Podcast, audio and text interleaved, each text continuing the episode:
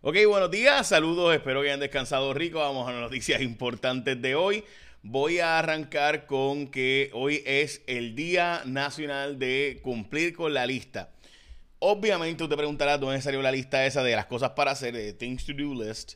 Pues resulta ser que Leonardo da Vinci tenía una y se publicaron en los 1700. Y desde eso para acá, pues se han estado publicando, ¿verdad? Las guías del vago, guías de cómo hacer, ¿verdad? pues hoy es el día de hacer tu lista o realmente de cumplirla, pero bueno, si no la has cumplido, pues de hacer tu lista de cosas para hacer importantes en tu vida que no has hecho todavía. Ok, vamos a noticias importantes de hoy. Vamos a arrancar con que hay dos cuadros perdidos, el cuadro de Muñoz y el cuadro de Sila Calderón. Están perdidos desde, pues aparenta ser que Papichi los, escondió o los guardó en algún sitio allí en Guánica y no se sabe dónde están bien, así que están buscándose. Pero no causa eh, del FEI, del fiscal especial, por posibles eh, ¿verdad? delitos cometidos por el exalcalde Martín Vargas. Él fue alcalde para el 2006 por allá. En el 2008 salió senador y después de eso pues perdió y no volvió. Eh, ok, so, realmente fue 2008. Yo me acuerdo cuando fue senador. Yo creo que fue 2004, 2008, pero no sé, en fin. Ahí está. Martín Vargas. Eh, ok, vamos a lo próximo. También, por otra parte, eh, un fiscal especial se designó para la mano derecha de la gobernadora Lilian Sánchez y Mabel Cabeza. Son importantes también para eh, el coronel Burgos de la manejo de emergencias.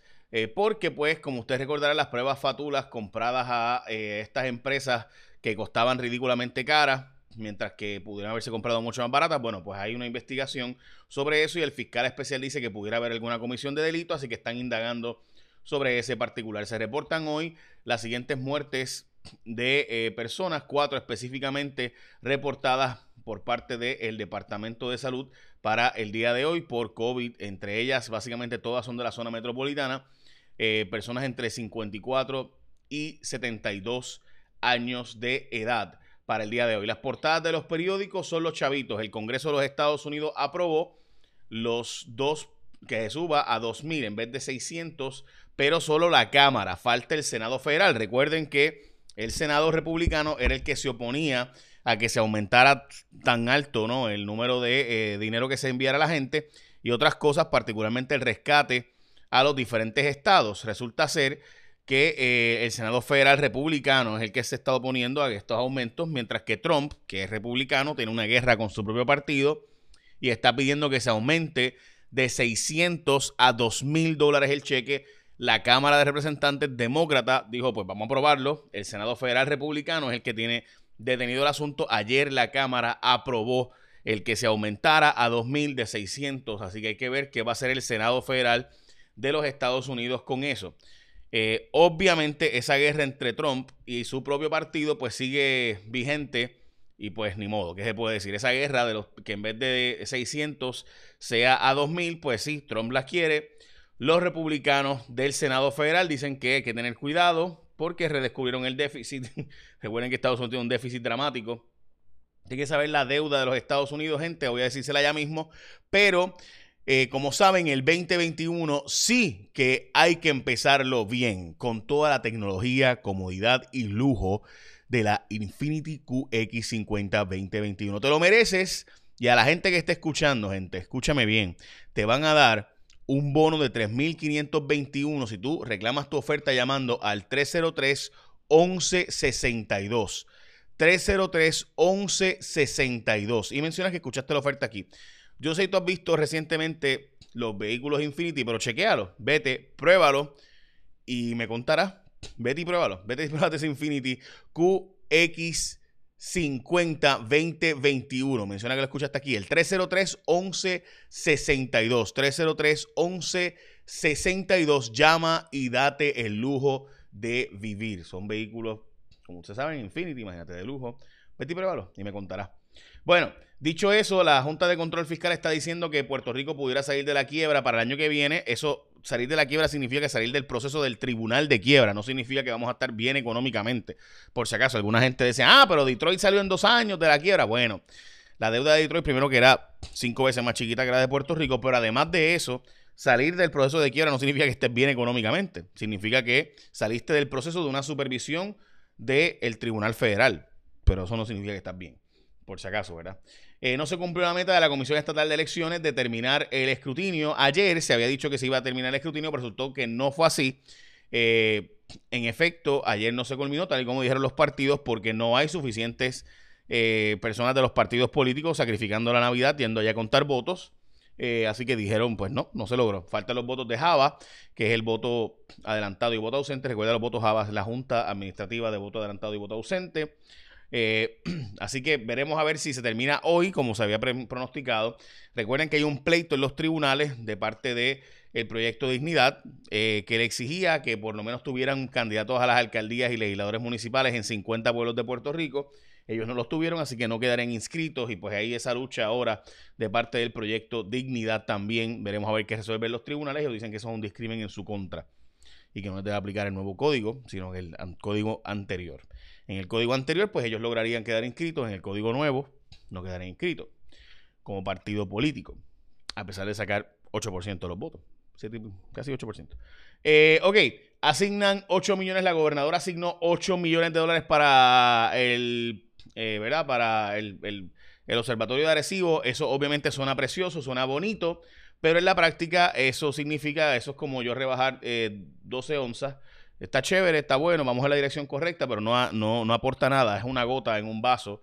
Eh, o sea, no, es obvio que es una medida pues para sonar bonito y chévere y qué bueno, ¿verdad? Pero en la práctica el problema es de sobre 500 millones de dólares, así que 8 millones pues Además que no son 500 millones nada más, sino que administrarlo anualmente cuesta entre 12 y 15 millones y ahí pues también habría que aportar esa parte. Los federales, la NSF lleva tiempo diciendo que no tiene interés de hacer eso, así que...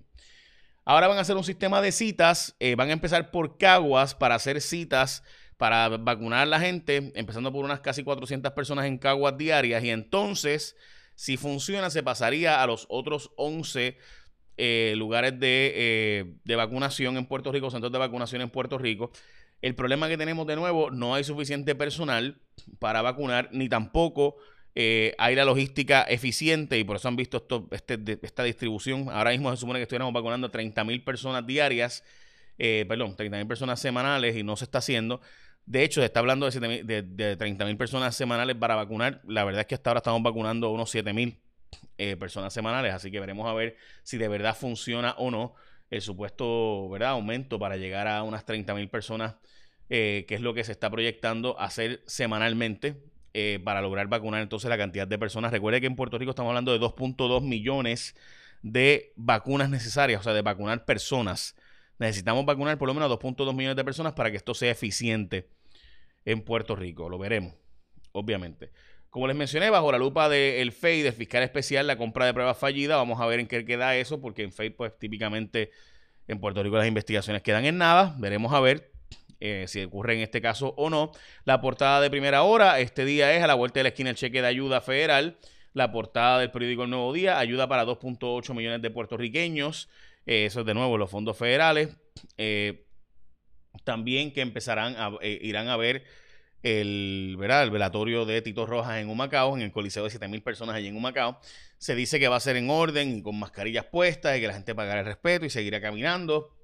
Yo, bueno, eh, yo entiendo la posición, pero si yo no puedo velar a mi familiar eh, por más de 10 personas, pues vamos a dejar que la familia de Tito Rojas lo despida. ¿Por qué, por qué crear lugares para eh, la propagación del COVID por más que querramos? O sea, eh, estoy seguro que el mismo Tito Rojas no quisiera que su, que su funeral se convirtiera en un lugar de propagación del COVID, igual que la inauguración del gobernador, eh, la toma de posición del gobernador, honestamente yo me pregunto cuál es la necesidad, a quién le hace falta que el gobernador haga una juramentación con 400 personas cuando la juramentación puede ser sobre una Biblia en un juez, como él mismo juramentó cuando fundamentó en la casa de su hermana, eh, allí en, en, en Atorrey, perdón, eso es Santurce, en Santurce, en Miramar el juramento allí con una Biblia ahí para afuera y resuelto el problema, igual que la gobernadora. O sea que no hay ninguna necesidad de hacer un evento con 400 personas, pero ellos lo quieren hacer allá, ¿verdad? Cada cual con su conciencia y con la, ¿verdad? ¿Por qué rayos? Pero pues, allá ellos. Vuelve a quedarse en el tintero el dragado de Carraízo, que como siempre, como ustedes saben, no es nada nuevo. Triste y desgraciadamente, llevamos ya 20 años, casi 30 años planteando que hay que dragar el Carraízo. Carraízo se dragó para los 90 la última vez y pues después de eso fue que hicieron todas estas construcciones en Gurabo, en San Lorenzo.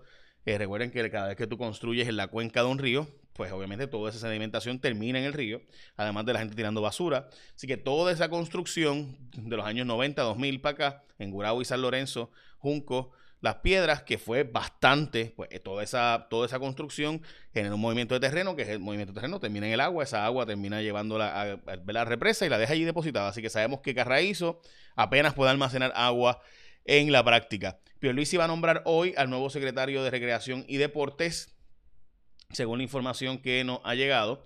Eh, va a ser eh, una persona, no va a ser la, secretaria que estaba ya allí, sino va a ser una persona nueva. En específico, voy a decirle el nombre, que el, vocero lo publicó, eh, y ahora mismo no lo encuentro, déjame un break aquí.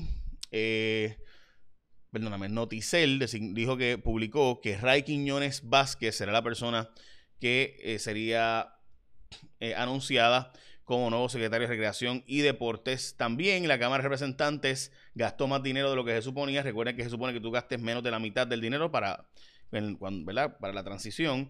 El próximo gobierno tenga dinero para operar, la mitad de lo que le corresponde, pero ya Pierluisi tuvo la primera baja en la directora de carreteras, que se fue, la jefa de carreteras que ya estaba, eh, en la autoridad de carreteras, Pierluisi la dejó y pues se fue, dijo que renunció y renunció efectivo esta semana, así que tenemos la primera baja de la eh, autoridad de carreteras. ¿Por qué? Bueno, no sé. Eh, dejémoslo ahí. Y aumentaron las hospitalizaciones de COVID, aunque están todavía 200 por debajo de lo que había llegado en un momento pico de la pandemia. Y básicamente, son noticias con calle de hoy. Recuerda que Infinity, gente, te está ofreciendo. Mira ese carro. Vete a verlo. QX50 es un vehículo de lujo, bonito, chulo, con toda la comunidad de tecnología. Vete, pruébalo, dale una, dale una raicita. Llama al 303-1162. 303-1162. Echa bendición, que tengas un día productivo.